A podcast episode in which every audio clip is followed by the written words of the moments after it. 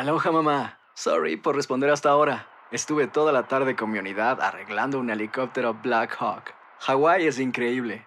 Luego te cuento más. Te quiero. Be All You Can Be, visitando goarmy.com diagonal español. Boost Mobile tiene una gran oferta para que aproveches tu reembolso de impuestos al máximo y te mantengas conectado. Al cambiarte a Boost, recibe un 50% de descuento en tu primer mes de datos ilimitados. O, con un plan ilimitado de 40 dólares, llévate un Samsung Galaxy A15 5G por $39.99. Obtén los mejores teléfonos en las redes 5G más grandes del país. Con Boost Mobile, cambiarse es fácil. Solo visita boostmobile.com. Boost Mobile, sin miedo al éxito. Para clientes nuevos y solamente en línea, requiere AroPay. 50% de descuento en el primer mes requiere un plan de 25 dólares al mes. Aplican otras restricciones. Visita Boost para detalles. Hay gente a la que le encanta el McCrispy y hay gente que nunca ha probado el McCrispy. Pero todavía no conocemos a nadie que lo haya probado y no le guste. Para pa pa pa. La venta para amigos y familiares de JCPenney está de vuelta. Desde lunes ahorra 30% extra en artículos por toda la tienda. Esos son ahorros adicionales por encima de nuestros precios bajos. Dile a tus amigos, ven con tu familia y ahorren en grande. No olvides, ya se acerca el Día de las Madres. Y tenemos todo lo que mamá quiere: joyería, belleza, salón y tarjetas de regalo. JCPenney, vale la pena. Cupón válido del 29 de abril al 5 de mayo en selección de estilos. Aplican exclusiones. Detalles en la tienda jcp.com. Univision Audio. Enigma sin resolver es un podcast para mayores de edad. Algunos radioescuchas pueden encontrar el contenido del programa ofensivo. Se recomienda la discreción del radioescucha, especialmente para menores de edad. Soy enigmático. Empiezan a pasar estas cosas, se le atribuye de alguna manera a la maldición que podría haber traído grabar esta película. ¿Por qué? ¿Por qué después de hacer una película, por qué después de hacer una serie se dan estas situaciones?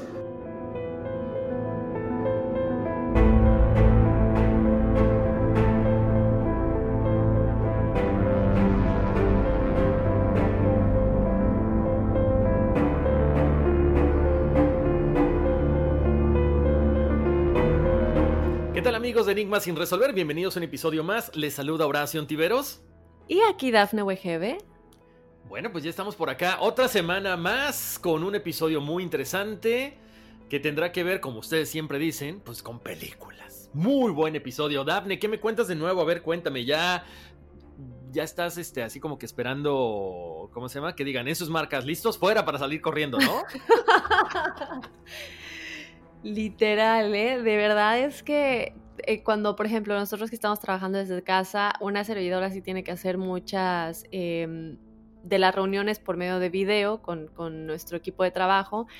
Y para mí es mi momento del día en el que puedo ver gente, puedo interactuar, podemos estar en estas, aunque sea de trabajo, uno lo disfruta tanto porque se extraña el, el ambiente laboral, se extraña el, el estar no solamente, pues sí, por ejemplo, tú y yo, que estamos aquí platicando, pero no es lo mismo que ir a la cocina por el cafecito allá en Univisión o, o, ¿sabes? O sea, lo normal que siempre uno se acostumbra es interacción humana. Exactamente, fíjate, le, te voy a comentar algo, yo llevo muchos años trabajando en casa y mi única salida casi casi a trabajar era ir al estudio de Enigmas sin resolver y ahora digo, mmm, ya todo está aquí en mi casa, qué horror. O sea, grabo sí. comerciales, grabo enigmas y hago todo desde acá no me quejo. Gracias a Dios hay trabajo y está uno muy cómodo. Pero, pero pues sí se extraña esa interacción, ese, ese airecito, ese frío de estar en la calle y ese contacto humano. Pero bueno, pues aquí estamos, gracias a Dios.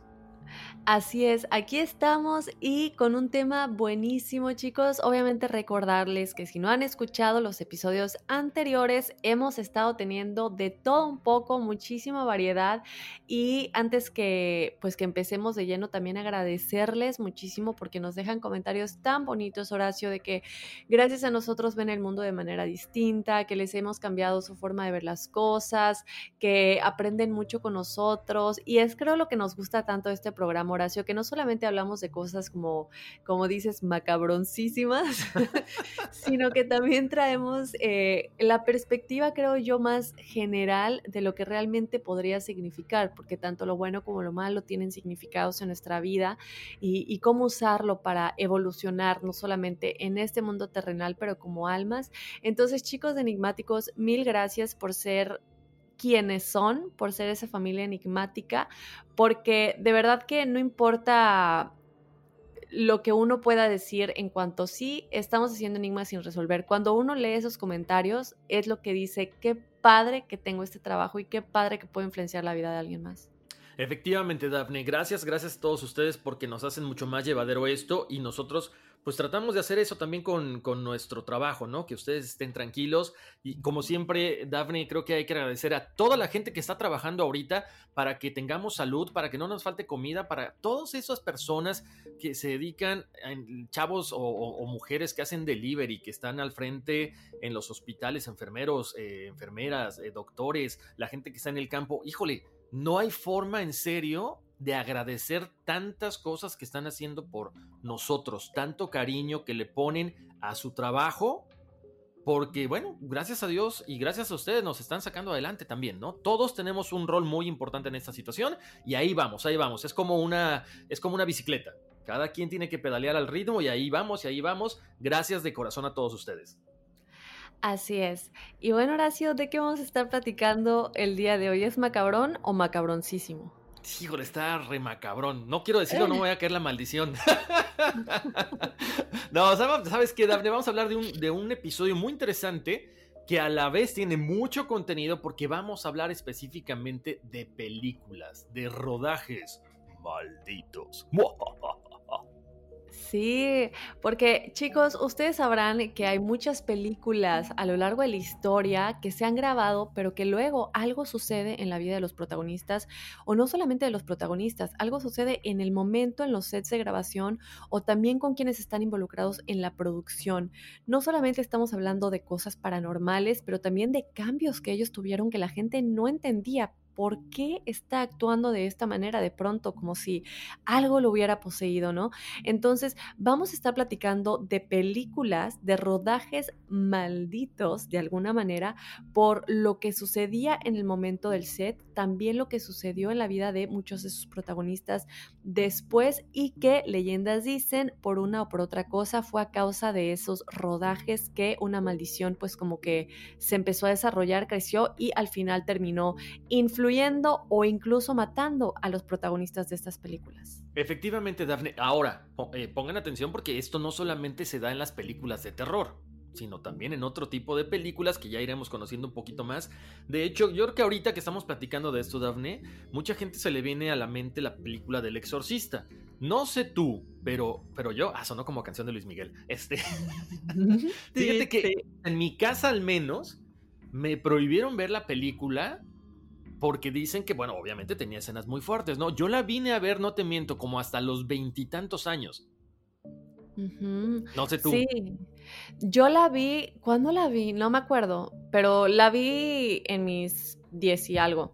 Y sí, en efecto, la verdad, no te voy a mentir, no me dio miedo el momento en que la vi, a lo mejor porque, no sé, de hecho algunas escenas hasta me, me dieron risa, pero eh, es verdad que en el momento en el que esta película se grabó y después lo que nos comentas, Horacio, es que sí se les viene a la cabeza a muchos, precisamente porque es una de las que tenemos en la lista que de alguna manera se volvió un, rodaje maldito, no solamente porque la película habla de estas posiciones demoníacas, sino también por lo que pasó en la vida de las personas involucradas con esta película.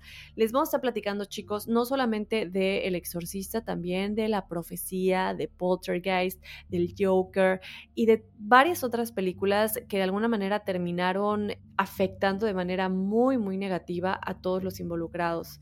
Y una de ellas, incluso, Horacio, dicen que por el lugar en el que se estaba grabando, el set de grabación tenía, estaba maldito y que por eso estaban sucediendo esas cosas. Entonces... No, claro, lo hemos platicado muchas veces, ¿no? Si cuando nosotros de pronto estamos hablando de un tema como Los Ángeles, como hemos visto y como, como lo hemos comentado muchísimas veces en el video donde, este, donde se cae la, lámpara con, con nuestra invitada Ingrid Child, este, estamos manejando energías. Imagínate cuando ya estás hablando de posesiones demoníacas, invocando ciertos nombres que la gente, que la gente de repente se le hace fácil o que vienen en el guion simple y sencillamente porque estás rodando un film. Bueno, pues todo esto se manifiesta, ¿no? Así que los invitamos a que se queden con nosotros y como siempre, si ustedes están ahí con sus amigos, este, chateando de repente, la mejor cosa que pueden hacer para nosotros es recomendarnos con sus amigos, familia, novia, con quien quieran, con sus parejas, con toda la gente que ustedes sepan que les gustan estos temas. Recomiéndenos porque es eh, el chiste es que la familia enigmática siga creciendo, ¿no? Así es, recuerden que también nos pueden dejar una calificación en su aplicación Apple Podcast, Google Podcast, Spotify, que nos califiquen. Si les da chance la aplicación también de escribirnos una, pues un comentario ahí de lo que piensan del podcast, también por favor háganlo porque eso nos ayuda muchísimo y gracias a eso también les tenemos una sorpresa ya muy pronta. Les habíamos publicado hace poco en redes sociales que hay algo que viene para todos los enigmáticos que quieren ser aún más enigmáticos o enigmáticos After Dark. Uy, ahí está una pista, una pista. Entonces, muy pendientes. Pero chicos, también es importante que nos sigan en las redes sociales y que nos escriban a enigmas.univision.net porque bien saben, tenemos el episodio de numerología y de testimoniales en donde nos pueden contar sus experiencias paranormales o sobrenaturales y de igual manera pueden pedir la numerología a Horacio para que les diga cuál es el número de su destino, de su vida. Así es, Daphne. Y bueno, antes de seguir, vamos a una brevísima pausa. Regresamos con más de Enigmas sin resolver. Hay gente a la que le encanta el McCrispy y hay gente que nunca ha probado el McCrispy. Pero todavía no conocemos a nadie que lo haya probado y no le guste. Para pa pa pa. La venta para amigos y familiares de JCPenney está de vuelta. Desde el lunes ahorra 30% extra en artículos por toda la tienda. Esos son ahorros adicionales por encima de nuestros precios bajos. Dile a tus amigos, ven con tu familia y ahorren en grande. No olvides, ya se acerca el Día de las Madres. Y tenemos todo lo que mamá quiere: joyería, belleza, salón y tarjetas de regalo. JCPenney, vale la pena. Cupón válido del 29 de abril al 5 de mayo en selección de estilos. Aplican exclusiones. Detalles en la tienda jcp.com. Boost Mobile tiene una gran oferta para que aproveches tu reembolso de impuestos al máximo y te mantengas conectado. Al cambiarte a Boost, recibe un 50% de descuento en tu primer mes de datos ilimitados. O, con un plan ilimitado de 40 dólares, llévate un Samsung Galaxy A15 5G por $39.99. Obtén los mejores teléfonos en las redes 5G más grandes del país. Con Boost Mobile, cambiarse es fácil. Solo visita boostmobile.com. Boost Mobile, sin miedo al éxito. Para clientes nuevos y solamente en línea, requiere AroPay. 50% de descuento en el primer mes requiere un plan de 25 dólares al mes. Aplican otras restricciones. Visita boostmobile.com para detalles. Sick of being upsold at gyms? My guy, you're currently a base member. For $90 more, I can upgrade you to our Shred membership. For 130 more, you'll be a Swole member. And for just $300 more, you'll reach Sweat Platinum. At Planet Fitness, you'll get energy without the upsell. Never pushy, always free fitness training and equipment for every workout. It's fitness that fits your budget. Join Planet Fitness for just $1 down and $10 a month. Cancel anytime. Deal ends Friday, May 10th. See Home Club for details.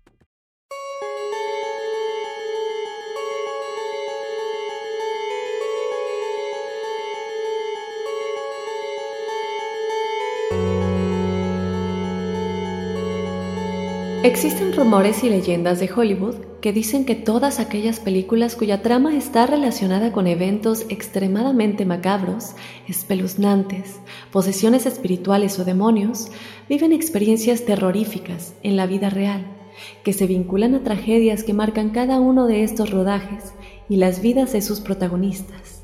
Películas como La Profecía, El Exorcista, Poltergeist, El Joker, entre otras, han visto eventos que nadie hasta el día de hoy pueden explicar. Alucinaciones, suicidios, muertes misteriosas y eventos paranormales han marcado cada uno de estos rodajes.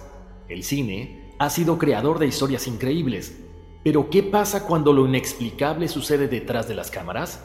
Acompáñanos a analizar la maldición que persigue algunos de los rodajes más famosos de Hollywood.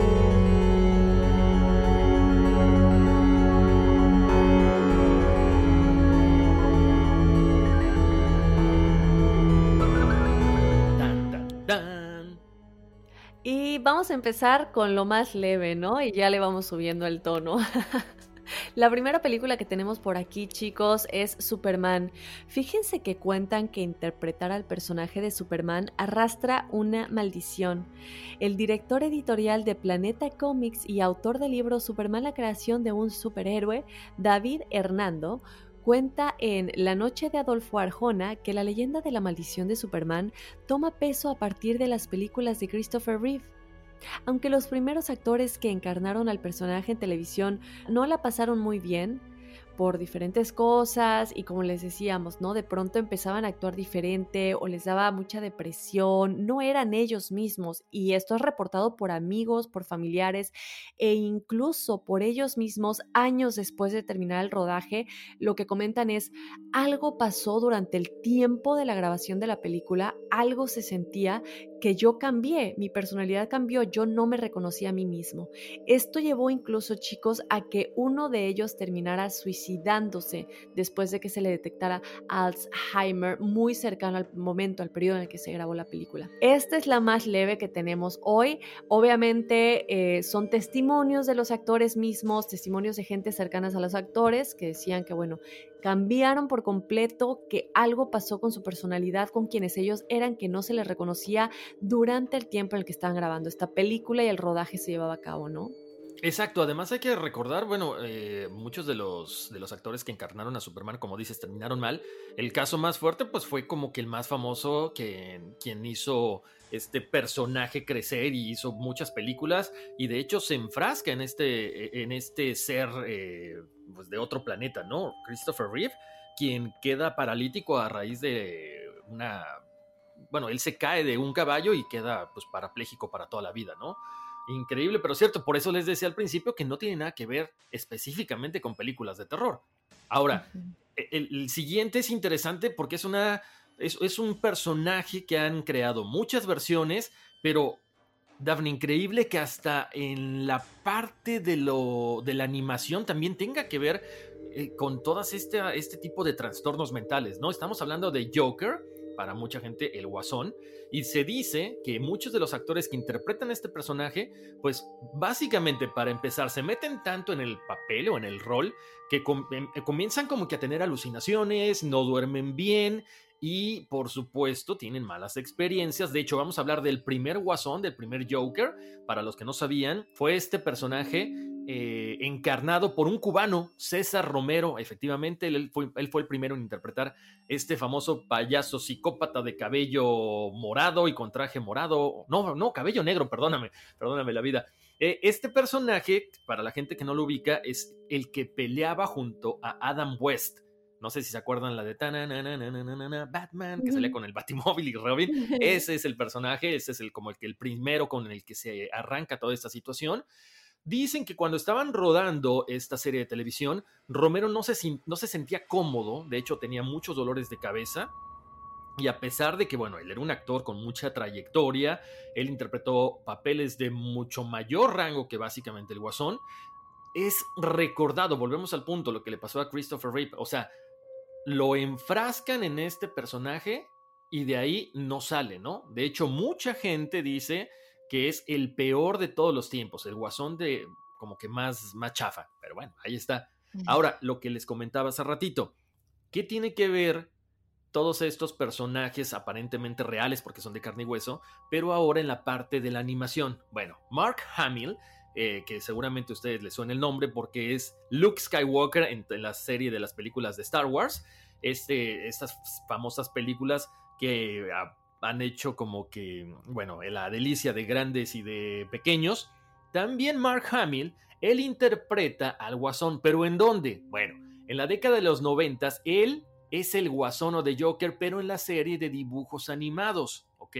Entonces, ¿qué pasa cuando Mark Hamill empieza a hacer este personaje? Se convierte en una obsesión, pero lo más chistoso, Daphne Enigmáticos, es que él se siente perseguido por este Joker. Revela que Después de mucho tiempo de darle la voz a este personaje, él comienza a ser una persona sobreprotectora. Como les digo, ahí está la parte de la animación. Otro de los grandes actores que será recordado por su gran interpretación de, del Guasón o de Joker es Jack Nicholson. Esta película que fue eh, filmada en 1989 y, era como que la, la, primera vez que mostraban a un Batman mucho más oscuro, ¿no? Es cuando Tim Burton lleva al cine precisamente a Batman y en esta película el Joker es interpretado por Jack Nicholson que empieza a ser un personaje un poquito loco, sin conciencia, como que cada vez más retorcido. De hecho, si lo recordamos, es como que uno de los personajes más célebres de Jack Nicholson. Pero ¿qué pasa con él? Él dice que durante el rodaje de esta película tuvo que estar tomando pastillas para dormir, estos omníferos, porque se sentía observado. O sea, es espeluznante, ¿no? ¿Qué pasa después? Viene uno de los grandes Jokers que dicen que ha sido el mejor hasta el momento, hasta que llegó este, la nueva película, Heath Ledger. Esta ha sido la, la personificación más aterradora y en la que la maldición de The Joker es así como que, ¡pum!, encaja perfectamente en su máxima expresión. ¿Por qué? Porque antes del estreno de The Dark Knight, esta película donde Heath Ledger encarna al guasón, se suicida, efectivamente.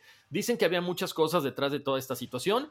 Una, era muy obsesivo en tratar de realizar la mejor interpretación de The Joker. De hecho, él decía que tenía que superar a Jack Nicholson, por eso se mete tanto en el papel. ¿Qué más? Bueno, se divorcia de su esposa Michelle Williams, la actriz, y además tenía una personalidad autodestructiva. Si ustedes ven algunas películas de él, siempre era la persona que tenía problemas, siempre era un chavo así como que rebelde. Entonces, ¿qué pasa? Todo esto se junta y aparentemente fueron las causas del suicidio. Durante el rodaje de la película también, eh, Ledger dormía un promedio de dos horas por noche. Imagínense nada más.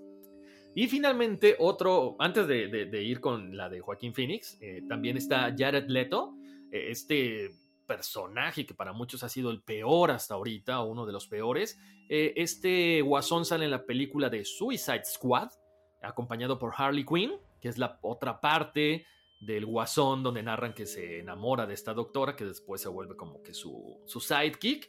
Y bueno, él se mete tanto en el personaje que incluso hasta sus mismos compañeros de trabajo Dicen, o sea, este Jared empezó a cambiar muchísimo. Nos daba regalos raros, eh, eh, actuaba de una forma muy extraña. Eh, de hecho, Adam Bridge, Adam Beach, uno de los miembros del reparto, dice que un día llega Jared Leto y le da una carta de amor dentro de una caja negra que tenía una rata viva. O sea, de ahí como que te das cuenta de que está desvariando, ¿no? Y como les decía hace rato, la de Joaquín Phoenix es la última película donde él no me acuerdo cuántas, creo que baja como 40 o 50 libras para encarnar el papel, tiene que tratar de meterse tanto que igual, ¿no?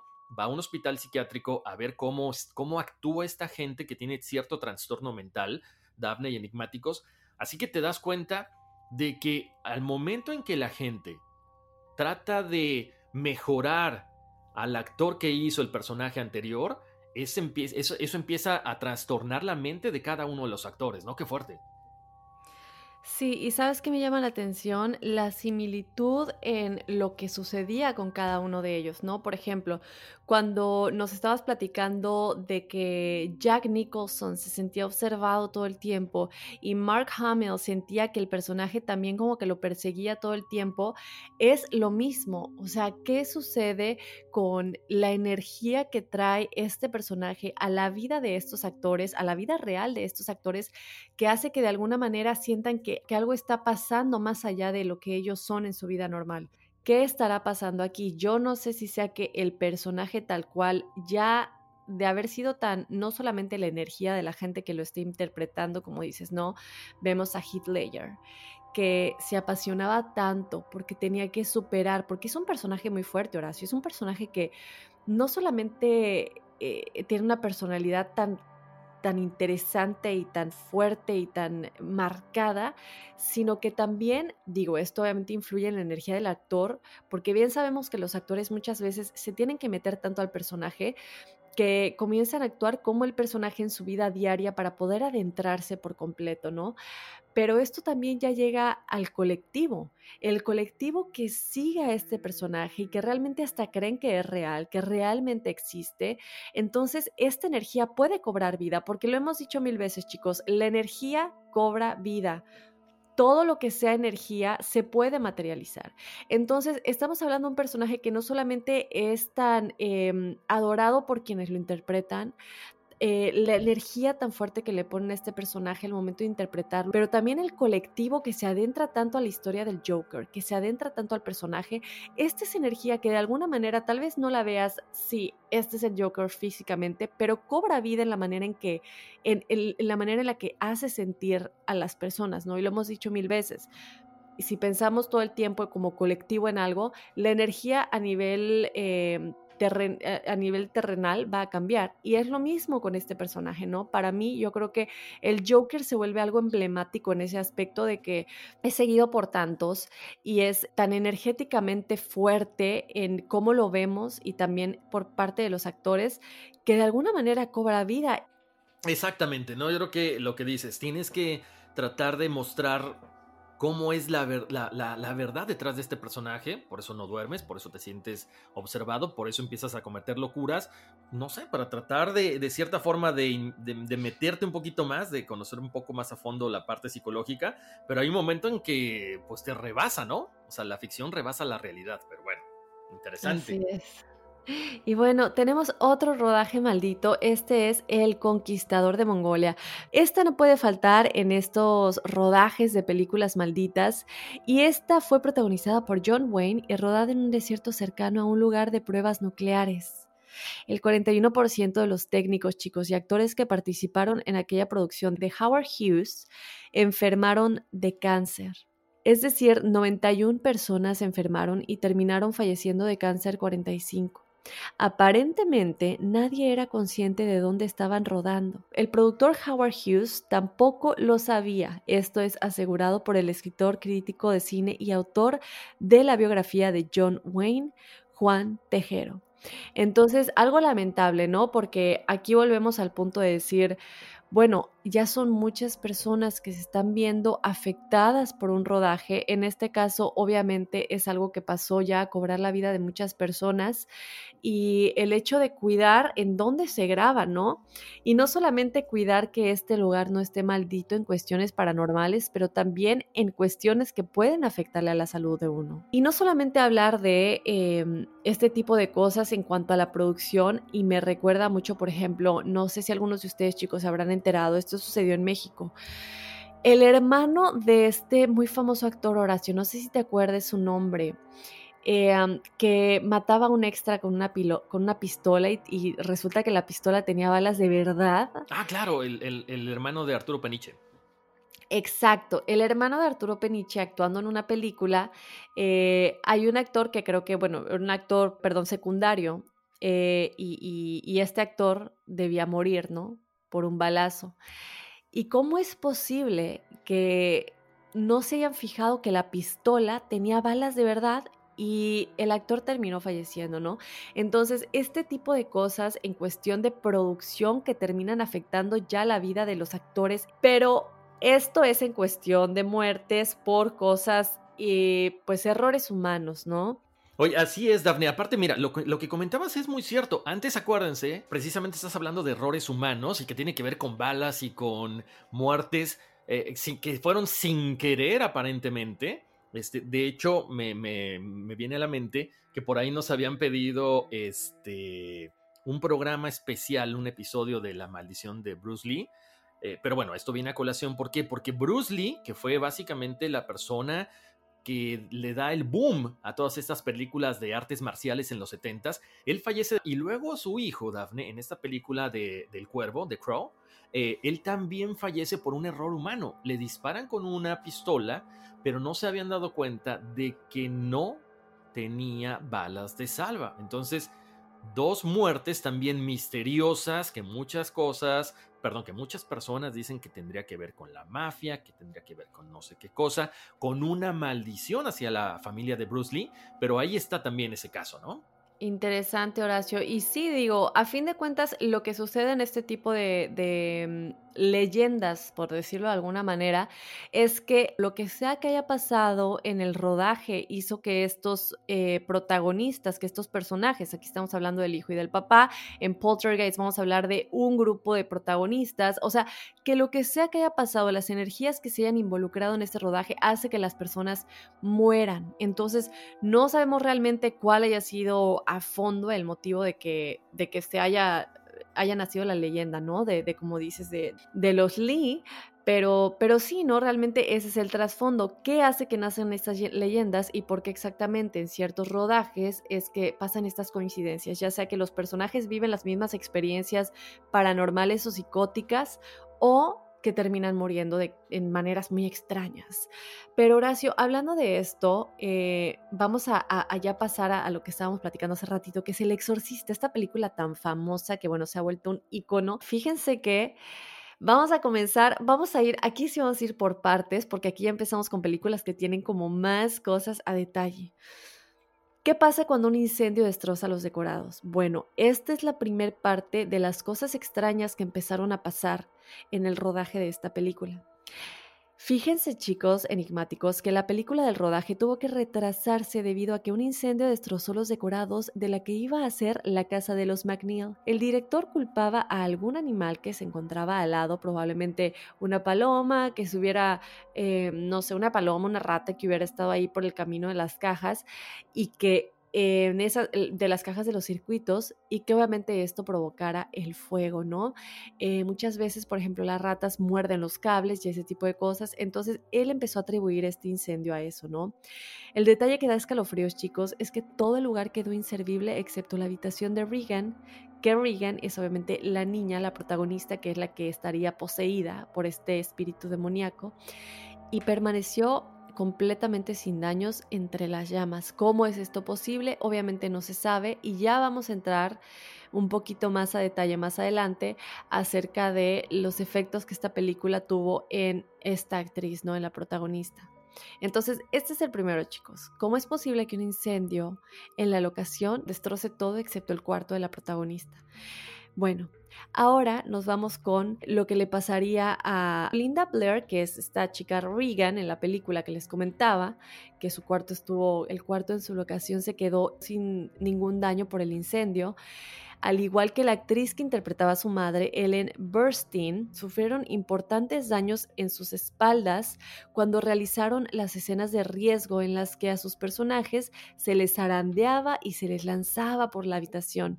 En una de las tomas, chicos, que aún permanece en el montaje final, Regan lanza a su madre contra el suelo y en ese momento la espina dorsal de Burstyn se dañó. Y bueno, los gritos de la actriz en las películas son reales. Cuando ustedes ven la película, si no la han visto, si ya la vieron, los, lo que ustedes ven en las escenas es real. Esos, esos em, gritos de dolor y daños físicos eran reales.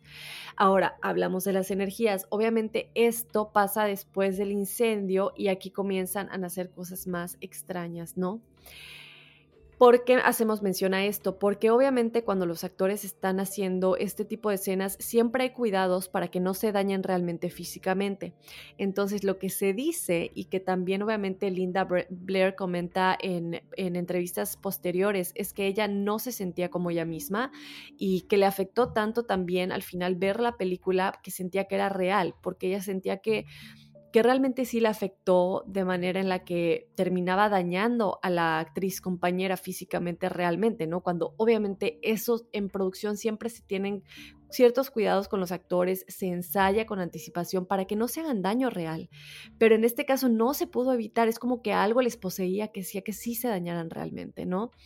Ahora chicos, puede que algunos de los métodos usados durante el rodaje sumaran a la percepción general de morbidez. Por una parte, los métodos de Friedkin, que es el, el director de la película, estaban lejos del ortodoxo. ¿Por qué? Antes de rodar una escena, el director abofeteó de improviso al actor Father O'Malley para conseguir la expresión que quería. En otro momento disparó con un arma real justo detrás de Jason Miller para obtener una actuación realista del impacto y pavor del padre Carras. En cuanto a postproducción, para la escena en la que el demonio finalmente abandona el cuerpo de Regan, se grabaron varios sonidos. Unos de ellos eran los de varios cerdos chillando en el matadero. Esto ya, ya, ya es como, bueno, obviamente métodos de producción para que todo se vuelva más real, ¿no? Em, y por otra parte, chicos, fíjense que en realidad era normal que en películas como esta, que a veces vivían rodajes de más de un año, sucedieran incidentes de todo tipo.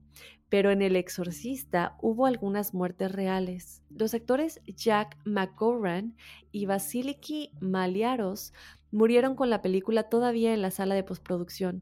Al conocerse que sus personajes también morían en el filme, la coincidencia era un poco más siniestra de lo que se cuenta. Otros siete miembros del equipo murieron antes de que la película se estrenara y algunos por causas no muy claras y que hasta el día de hoy continúan sin ser esclarecidas.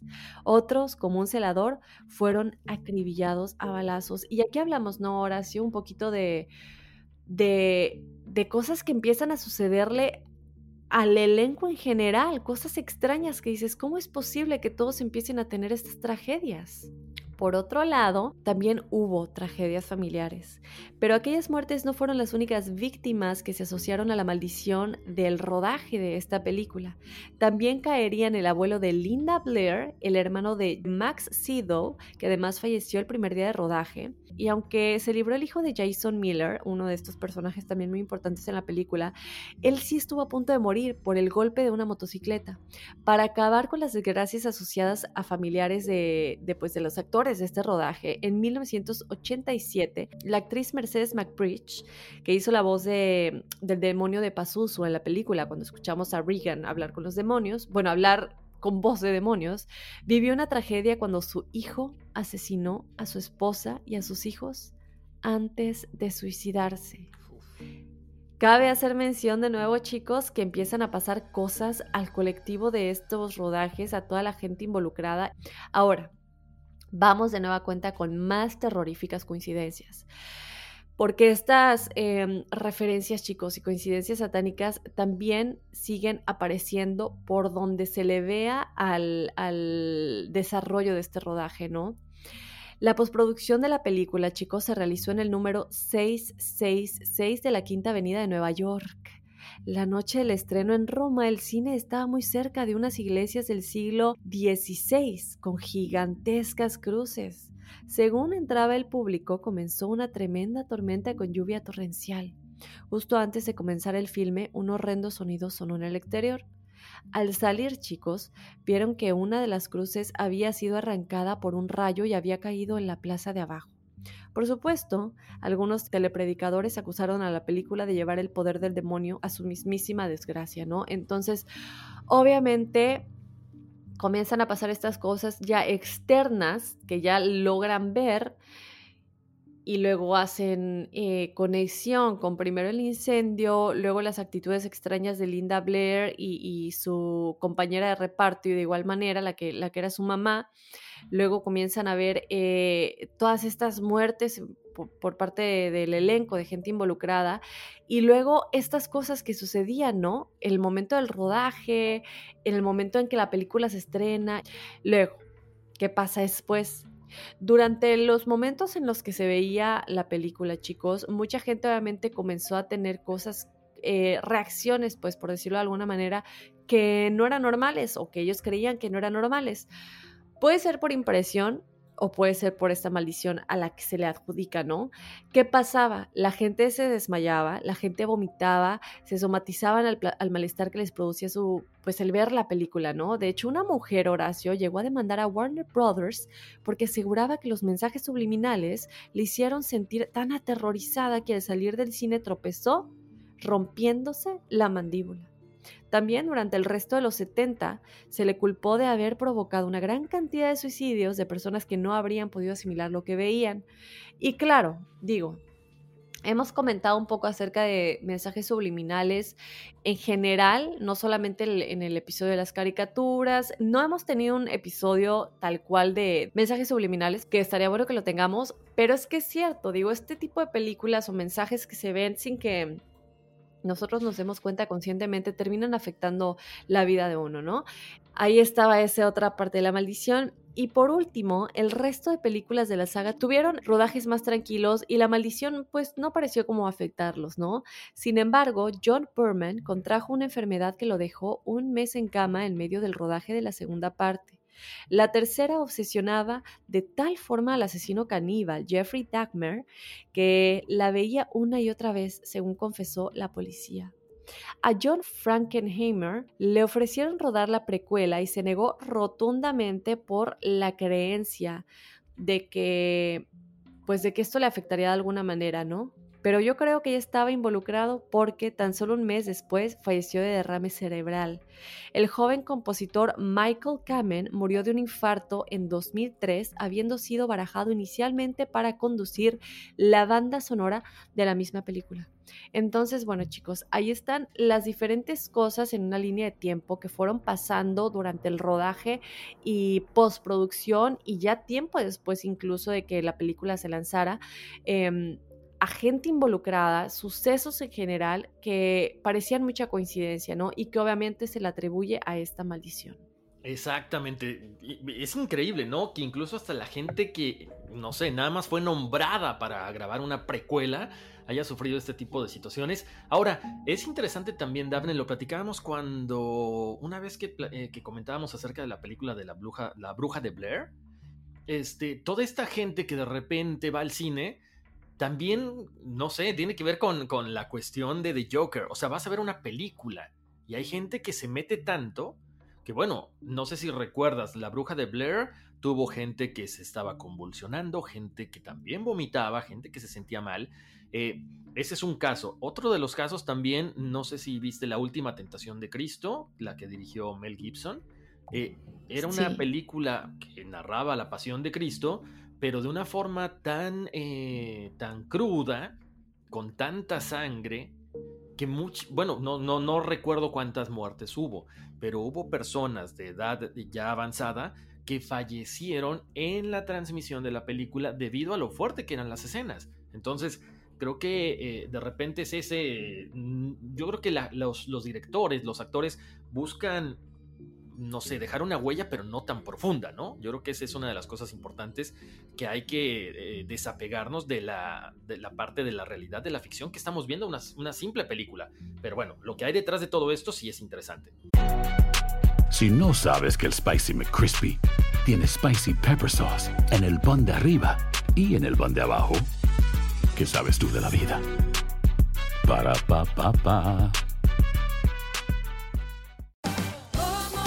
Ahorra más en JCPenney, más tu oportunidad de conocer a Shaquille O'Neal. Este sábado 4 de mayo todos ganan durante la entrega de cupones de 10, 50 o hasta 100 dólares, solo en la tienda mientras duren. De 11 a.m. a 1 p.m., los miembros de JCPenney Rewards tendrán una oportunidad exclusiva de encestar para conocer a Shaq. Habla con un asociado en la tienda o visita jcp.com y conoce más sobre la jugada. JCPenney, vale la pena. Cupón válido el 4 de mayo en selección de estilos. Entrega de cupones solo en la tienda para mayores de 18 años.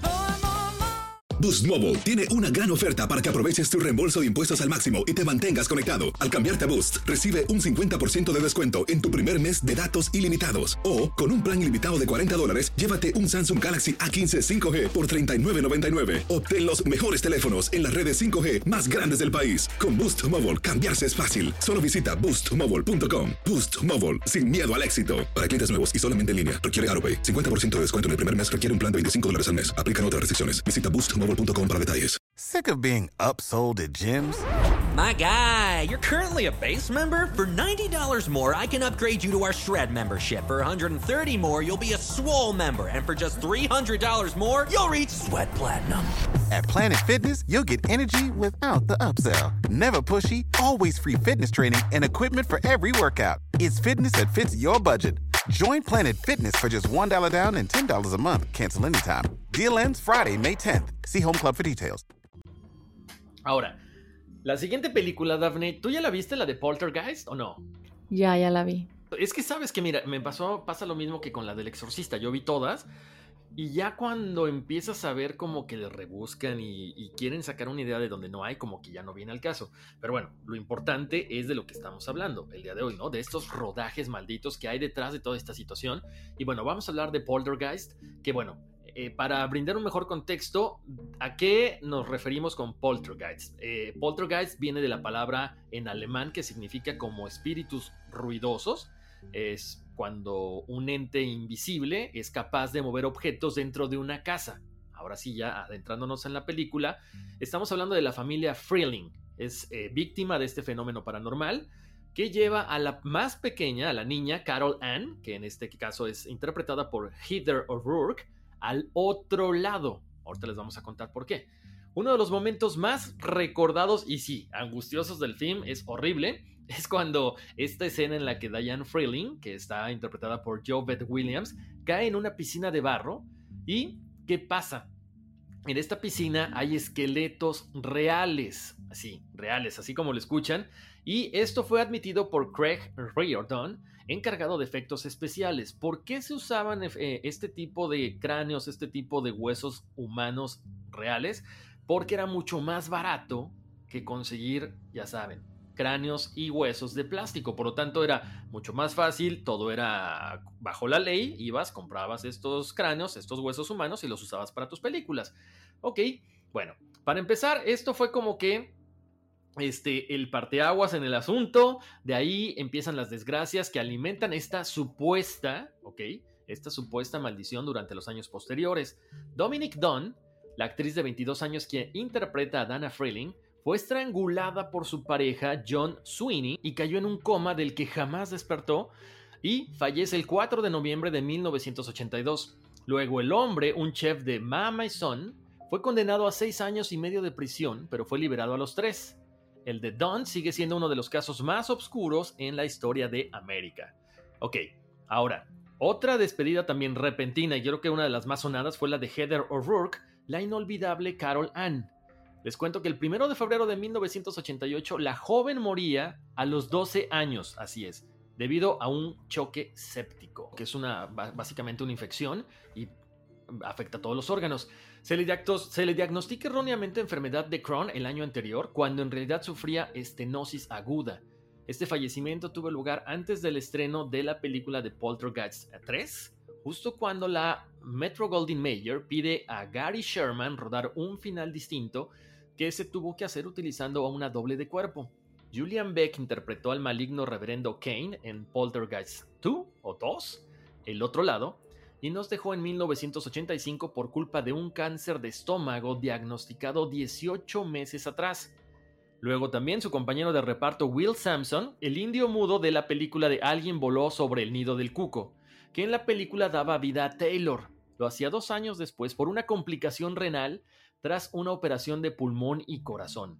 Luego Samson, que era el chamán, llegó a practicar un exorcismo en el set a altas horas de la madrugada sin ningún miembro del equipo cerca, por supuesto, para tratar de no afectar a nadie, para eliminar este, esta mala aura o esta vibra rara que se respiraba durante el rodaje de la película. Y también es importante comentar que en el 2004, el sarcoma de Edwin, un, un tumor que se forma en el hueso, acaba con la vida del director de esta secuela, Brian Gibson. Luego, la inolvidable Zelda Rubinstein quien fue Tangina Barons, tanto en la trilogía como en la fugaz serie de televisión, que no tuvo tanta aceptación por supuesto, Poltergeist The Legacy, muere por causas naturales a los 76 años en el 2010. O sea, digo, no está tan joven, pero ¿por qué? ¿Por qué después de hacer una película, por qué después de hacer una serie se dan estas situaciones? Luego, durante una sesión de fotos promocionales para Poltergeist 3, recibe la noticia de la muerte de su madre, esta señora. En esta supuesta maldición también de la película hay otro tipo de fenómenos como cuáles. Bueno, les cuento. Oliver Robbins lo pasó muy mal en una de las escenas en donde es atacado por el payaso. Él casi muere asfixiado al fallar uno de los brazos mecánicos del muñeco. O sea, estamos hablando de que son grandes casas productoras, que son en constantes ocasiones revisados todas las cosas, balas de salva, brazos mecánicos, todo para que no falle. ¿Por qué en ese momento falla? Luego Joe Beth Williams asegura que cuando volvía a casa de noche tras rodar el film, todos sus cuadros estaban inclinados sin ninguna razón aparente. O sea, ¿qué pasaba? Esa vibra que hemos hablado, ¿no? Luego Richard Lawson, quien es Ryan en la película original, esquivó a la muerte en 1992 cuando un agente de viajes le ofrece viajar en primera clase en el vuelo 405 de US Air que acaba en tragedia. O sea, sea o no cierta esta llamada maldición de Poltergeist, siempre va a quedar la duda de por qué misteriosamente las, las personas que participaron en esta película tuvieron un final, unas a lo mejor por causa natural, pero repentinamente después de hacer una película. O sea, Increíble. Increíble, Horacio. Eh, yo creo que es más que nada el hecho de que la impresión que causó la muerte de la chiquita, ¿no? La, la, protagonista principal, porque creo que lo que causó más impresión era la muerte de, de, la protagonista, ¿no? De Carol Ann, el personaje en realidad interpretado por Heather O'Rourke. Ay, chicos, ustedes disculpen, pero yo creo que esto es lo que causó más, más impresión, ¿no? Yo no sé realmente si haya sido esta maldición, pero siempre es esta coincidencia de que ya sea que se mueren por distintas razones, todos o la mayoría, y si no se mueren, se ven afectados de una u otra manera, ¿no? Entonces, vamos rápidamente, Horacio, con la última película que tenemos por aquí, que es La Profecía.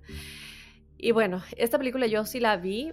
Eh, es una de las películas que más me impresionó cuando yo era chiquita. Y esta porque al parecer el mismísimo diablo estuvo involucrado en la producción de esta película, chicos. La profecía.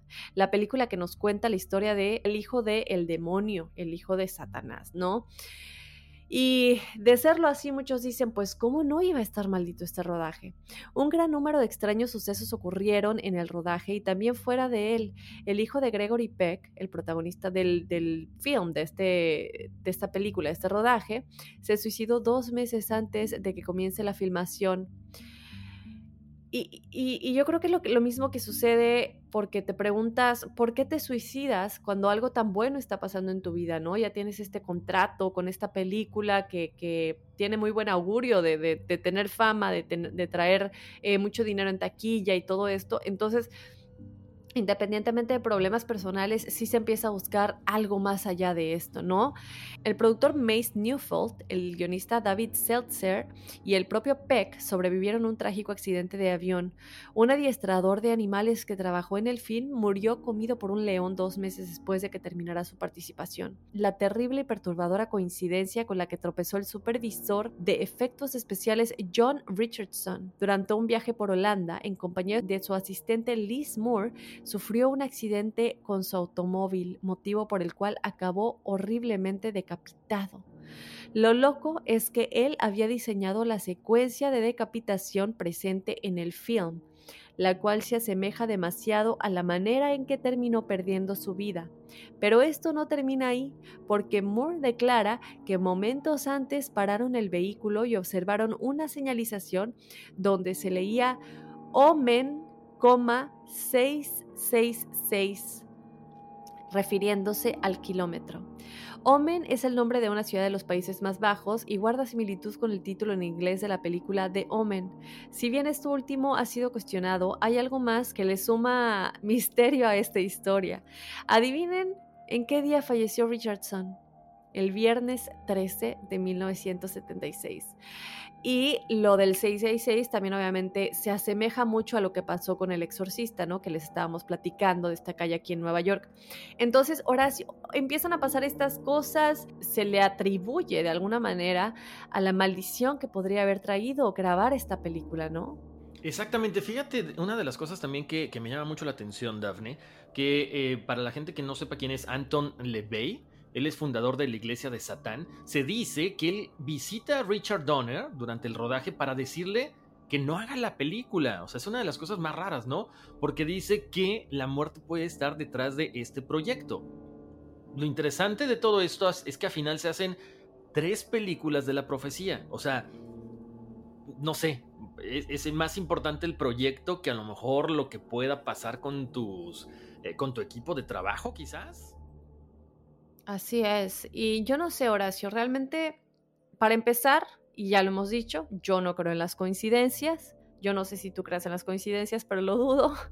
Exacto, y, tampoco. Y, no puede ser que tantas cosas, tantas similitudes le suceda a toda la gente involucrada en ciertas películas que no solamente se encuentran energéticamente dañadas de alguna manera, sino que ya pasa a matar esta maldición a los protagonistas, ya pasa a afectarlos en sus facultades mentales, ya pasa a dañarles la salud, ya pasa a afectar no solamente antes o después del rodaje, también durante el rodaje, cosas que pasan en el set de grabación, en el set filmación, perdón, y, y, que ya te llega a hacer pensar que cuando el río suena, como decíamos, es porque agua lleva, se habla de estas leyendas que dicen que tienen esta maldición, se empieza a conectar los pues los sucesos y pues se llega a la conclusión de que son rodajes malditos. Ustedes chicos déjenos saber qué piensan, obviamente también déjenos saber si hay alguno que no hayamos mencionado que ustedes también crean que es un rodaje maldito para que pues a lo mejor en una segunda parte, ay perdón, para que pues a lo mejor en una segunda parte también lo comentemos. Efectivamente, yo creo que Dafne también hemos oído hablar mucho de cuando se llevan a cabo estas obras de teatro que tienen que ver con eh, fenómenos paranormales, pues empiezan a, registrar este tipo de cosas, ¿no? Apariciones, movimientos, gente que se enferma, pues es, es básico, ¿no? Esa energía que estamos invocando, que estamos generando, pues es la que viene a, fastidiar o, viene a, manifestarse de cierta forma, ¿no? Entonces es bien interesante y como dices, Daphne, yo creo que esta es una, una probadita. Yo creo que debe de haber muchísimas más películas, pero bueno, enigmáticos, ustedes, como siempre, eh, es importante su colaboración con nosotros. Déjenos saber qué otras películas por ahí se nos pasaron. Pueden escribirnos a nuestro correo electrónico, a nuestras, eh, ¿cómo se llama? A nuestras redes sociales, ¿no? Porque creo que... Eh, no, fíjate, te iba, te iba, a hablar de otra película, pero no, la verdad que ahorita no. No, creo que mejor la dejamos para otra, para una segunda parte.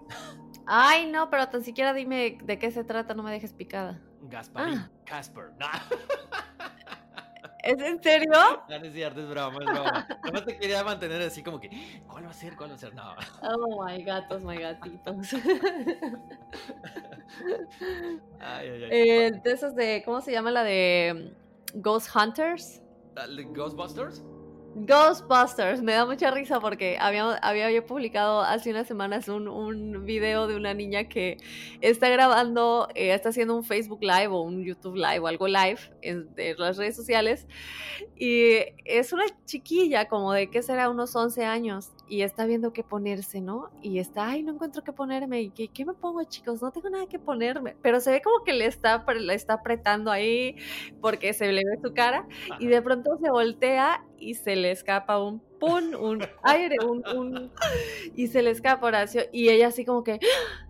chicos, ¿escucharon eso? Yo no fui tengo miedo, hay un fantasma aquí. Le empieza a echar la culpa al fantasma, pero da risa porque ella es tan, tan real en su actuación de que realmente es un fantasma para que, pues por la vergüenza de no aceptar, pero tienes que ser muy creativo para que en el momento se te ocurra, no, pues le echo la culpa a algo paranormal, ¿no? Claro, era el fantasma de un frijolito, yo creo.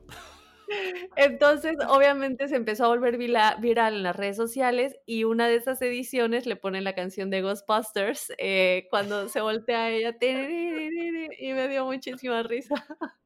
Ah, qué bueno estuvo Hay que ah. ponerlo ahí en las redes sociales de Enigmas.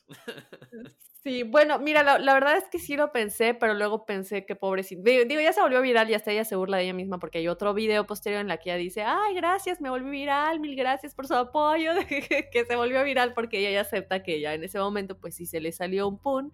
Entonces, este, ella misma se burla, ¿no? Y lo toma con gracia, pero, pero sí lo pensé, pero sí dije, bueno, pues a ver, vamos a comentarlo, pero sí estaría padre, vamos a, vamos a publicarlo a ver qué, comenta la audiencia. Me parece muy bien. Bueno, hablando de audiencia, ya saben, señores, recomiéndenos, eh, bueno, califíquenos, pasen la voz. Lo más importante es que ustedes sepan que todos los lunes se suben nuevos episodios de Enigma sin resolver. Pero si de repente se les olvida porque están bien ocupados, uy, sí, sobre todo en esta cuarentena, suscríbanse para que les lleguen ahí las notificaciones. Nos pueden encontrar en Google Podcast, en Apple Podcast, en Spotify y en cualquier plataforma de audio. Así es, chicos, escríbanos a enigmas.univision.net. Siempre estamos súper contentos de que se pongan en contacto con nosotros, y sea un sueño extraño, sueño repetitivo, experiencia paranormal, viaje astral, espiritual o, cualquier cosa que se relacione con los temas que tocamos en Enigmas sin resolver. Y también, obviamente, ya saben que tenemos el episodio de la numerología de igual manera que el de testimoniales, en donde le pueden pedir a Horacio su número mandando su fecha de nacimiento y su nombre completo, súper importante. Así es, Daphne. Bueno, pues esto fue todo. Vámonos, que aquí espantan. Uy, sí. Soy enigmático.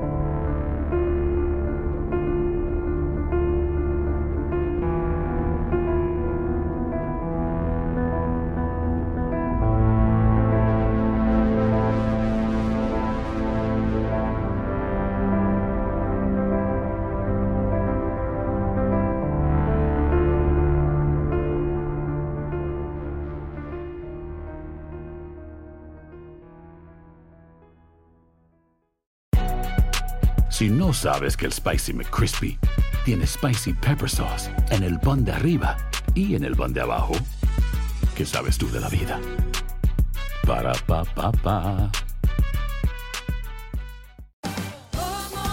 Ahorra más en JCPenney, más tu oportunidad de conocer a Shaquille O'Neal. Este sábado 4 de mayo todos ganan durante la entrega de cupones de 10, 50 o hasta 100 dólares, solo en la tienda mientras duren. De 11 a.m. a 1 p.m., los miembros de JCPenney Rewards tendrán una oportunidad exclusiva de encestar para conocer a Shaq. Habla con un asociado en la tienda o visita jcp.com y conoce más sobre la jugada. JCPenney, vale la pena. Cupón válido el 4 de mayo en selección de estilos. Entrega de cupones solo en la tienda para mayores de 18 años.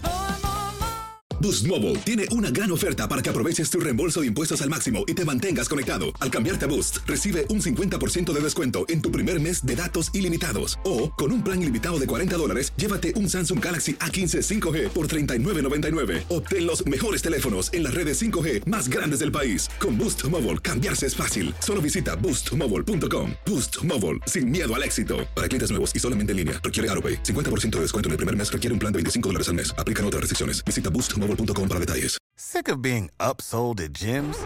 My guy, you're currently a base member? For $90 more, I can upgrade you to our Shred membership. For 130 more, you'll be a Swole member. And for just $300 more, you'll reach Sweat Platinum.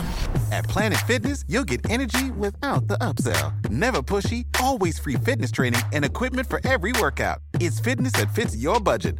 Join Planet Fitness for just $1 down and $10 a month. Cancel anytime. Deal ends Friday, May 10th. See Home Club for details.